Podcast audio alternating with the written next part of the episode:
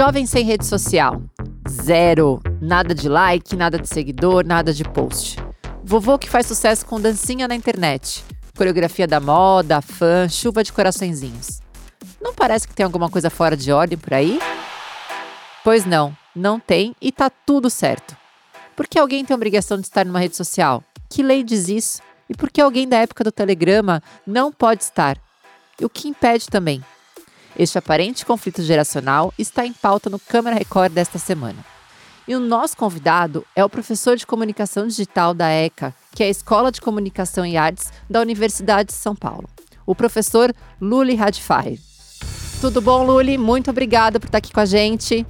Olá, é um prazer estar aqui. Eu agradeço o convite. É sempre um prazer poder falar com vocês.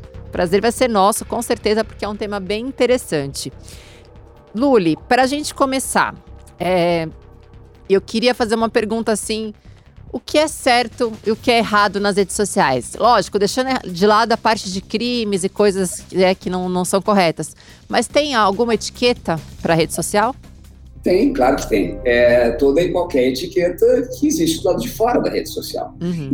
É divertido. E, aliás, isso é uma coisa muito comum é, daquela região dos Estados Unidos onde isso surge. Os Estados Unidos têm uma região muito particular que é aquela região da Califórnia, que é, ela tem dentro dela uma mitologia própria, que é uma mitologia também muito doida.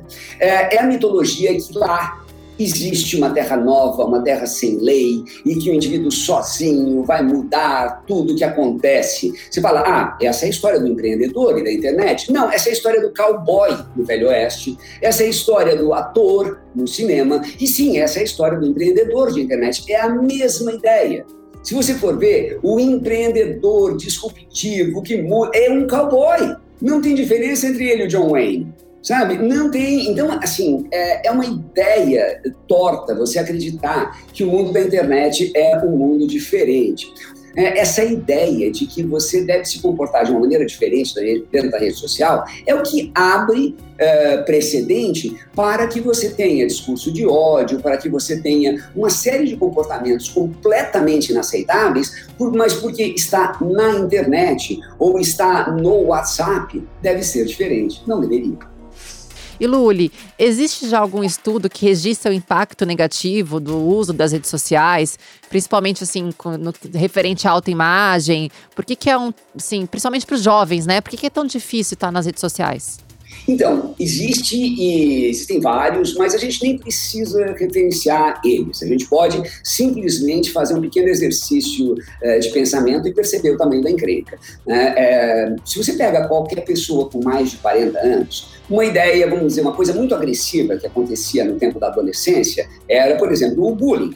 Né? Só que o bullying, o indivíduo estava é, vítima do bullying quando ele estava dentro do pátio da escola. A hora que ele ia para casa, ele estava livre do bullying. A hora que ele estava no clube, ele estava livre do bullying. A hora que ele estava dormindo à noite, ele estava livre do bullying. É, qual é o problema do ciberbullying, por exemplo, tá? para dar um exemplo de qualquer outra coisa? É que ele funciona 24 por 7 por 365, ou seja, o tempo todo esse indivíduo está sendo vigiado está sendo agredido. Se isso tem efeitos, Claro que isso tem efeitos. Né? O grande problema é esse: é, a hora que você traz o extraordinário para dentro do cotidiano, você passa a considerar o extraordinário normal. E aí você começa a se cobrar como é que você tem 17 anos e não é o Pelé. Você fala, bom, porque o Pelé é único. Né? Mas a hora que está dentro do seu dia a dia, o Pelé parece que é o seu vizinho. E aí parece que você não é o Pelé só por preguiça. E daí, é claro, isso te faz muito mal. Verdade. Professor, você acabou de falar que exatamente as redes sociais elas influenciam sim, né, no comportamento das pessoas. A gente pode dizer que durante a pandemia é, afetou ainda mais o comportamento, especificamente dos brasileiros nas redes sociais? Sim, por quê? Porque é, a hora que a pandemia, ela o que, que ela fez? Ela é, transformou basicamente tudo que era promessa em realidade. A gente pode dizer o seguinte, quer dizer, antes da pandemia é como você está namorando alguém. Tá? Você está namorando alguém, então você mostra o seu melhor lado, você acredita que o futuro vai ser é, interessante por causa disso, daquilo, etc. A pandemia acelerou tudo. Por quê? Porque é como se você tivesse casado com essa pessoa. E a hora que você é casado com essa pessoa, você passa a conviver com ela o tempo todo. A pandemia foi isso para a internet Então todo mundo entendia que uma entrevista por vídeo, como essa que a gente está tendo agora, era uma coisa possível. Mas não, não custa nada, né? Manda uma equipe com câmera lá para casa dele e a gente faz essa entrevista de verdade. É, conversar com um amigo por vídeo era possível, mas, mas vamos lá tomar um café ao vivo, etc. Então, o que a pandemia fez? Ela acelerou, no mundo inteiro, não só no Brasil, ela acelerou essa possibilidade. Até porque não existia outra. Né? Você não, não tinha possibilidade, sei lá, de encontrar um amigo na rua ou de é, tomar uma cerveja no pior lugar do mundo, como uma loja de conveniência de posto de gasolina. Não, não tinha mais isso. Então, é, o que acontece? Você força um indivíduo para, para um mundo online, se esse indivíduo tem alguma, vamos dizer, tem estrutura, ele já vai sofrer. Se a estrutura dele está frágil, ou seja, ele tem sintomas depressivos, tem sintomas ansiosos, tem sintomas de qualquer coisa, isso vai ser reforçado. A pandemia acelerou uma série de coisas. E aí, naturalmente, chamou a atenção da gente para todos os comportamentos negativos que, por enquanto, que aconteciam. Mas sempre existia a sociedade para filtrar. E por um período não teve. E isso afetou muita gente. Luli, são seis letras que estão dando um nó na cabeça de muita gente por aí. C-R-I-N-G-E. Ah, claro. Que raio é cringe, Luli? Explica pra ah, gente. É Eu sou cringe, você é cringe. Quero entender o que é isso. Ah, isso é tão fácil de explicar que é fácil, quer ver? É... Eu vou fazer uma pergunta indiscreta para você. Quantos anos você tem? 38. Tá bom, pensa em sutiã com ombreira. Sim, já pensei. Horrorosa, né? Horrível. Pois é, é, eu falo para meus alunos que eu, ao ter 55, eu tinha a idade dele no meio da década de 80. Então, você cresce numa época. É, eu, eu, cresci na época mais quente do mundo. Né? Uma época que as pessoas usavam calça quadriculada, usavam mullets no cabelo. Né? Mullets no cabelo ele não serve para absolutamente nada, a não ser para ir direto para o barbeiro. Né? É, elas usavam aquela maquiagem, das, pensa Cindy Lauper, pensa Madonna nos vídeos daquela época. Usavam ombreira para tudo. E, e assim, não era uma ou duas marcas, não era algo é, excessivo. Até eu, homem, numa época sem internet, sabia que existia um sutiã com ombreira. Né? Por quê? Porque tinha anúncio até em revista, em comercial de televisão, etc. Cringe é basicamente isso. Cringe é basicamente uma identificação de uh, algo que fazia sentido ou que faz sentido para uma geração que não é a sua e que perdeu completamente o valor. É, existe uma diferença, existe uma tradução muito simples de cringe, que é uma tradução que se usava até pouco tempo atrás, que é a ideia de sem noção.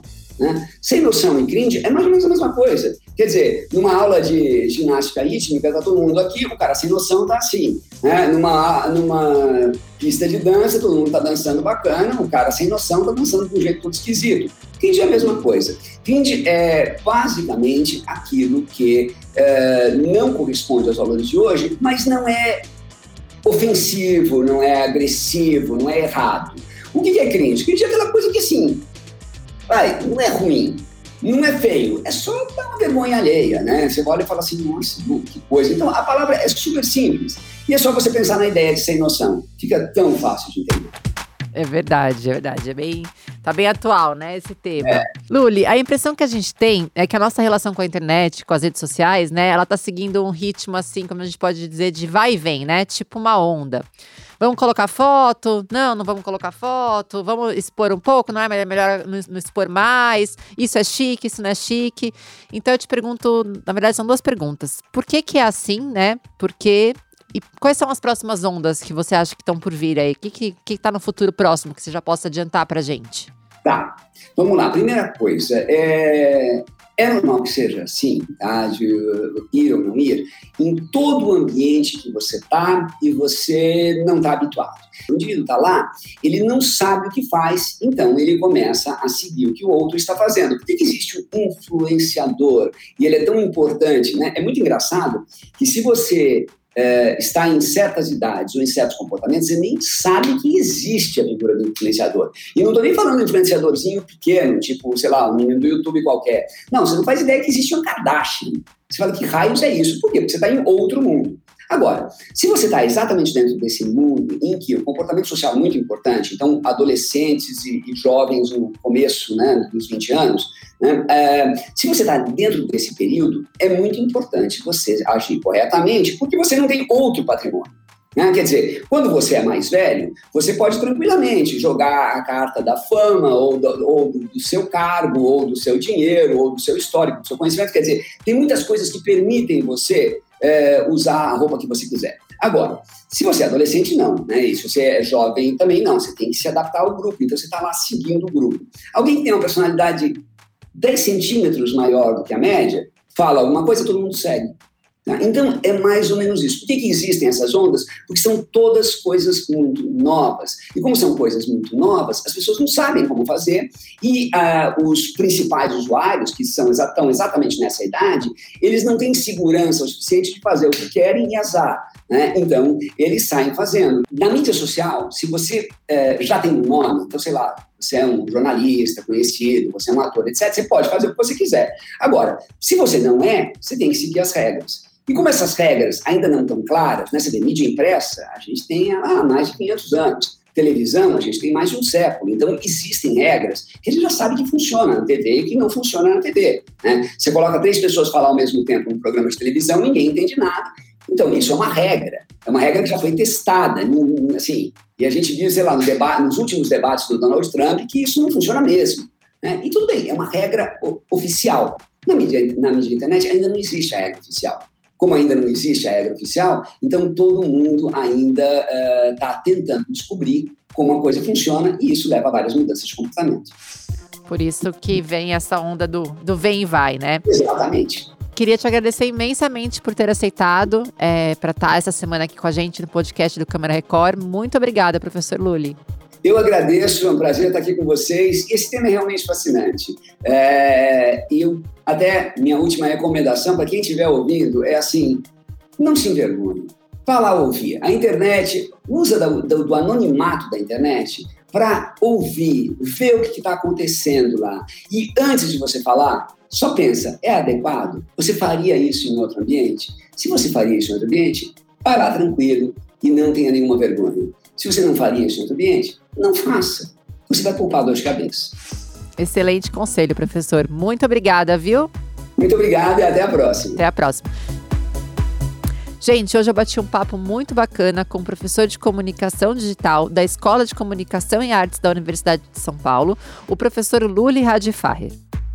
Para você ouvir novamente este podcast ou demais podcasts do Câmara Record, siga a gente nas redes sociais, arroba Câmara Record ou r7.com barra Câmara Record. Muito obrigado pela companhia de vocês e até o próximo.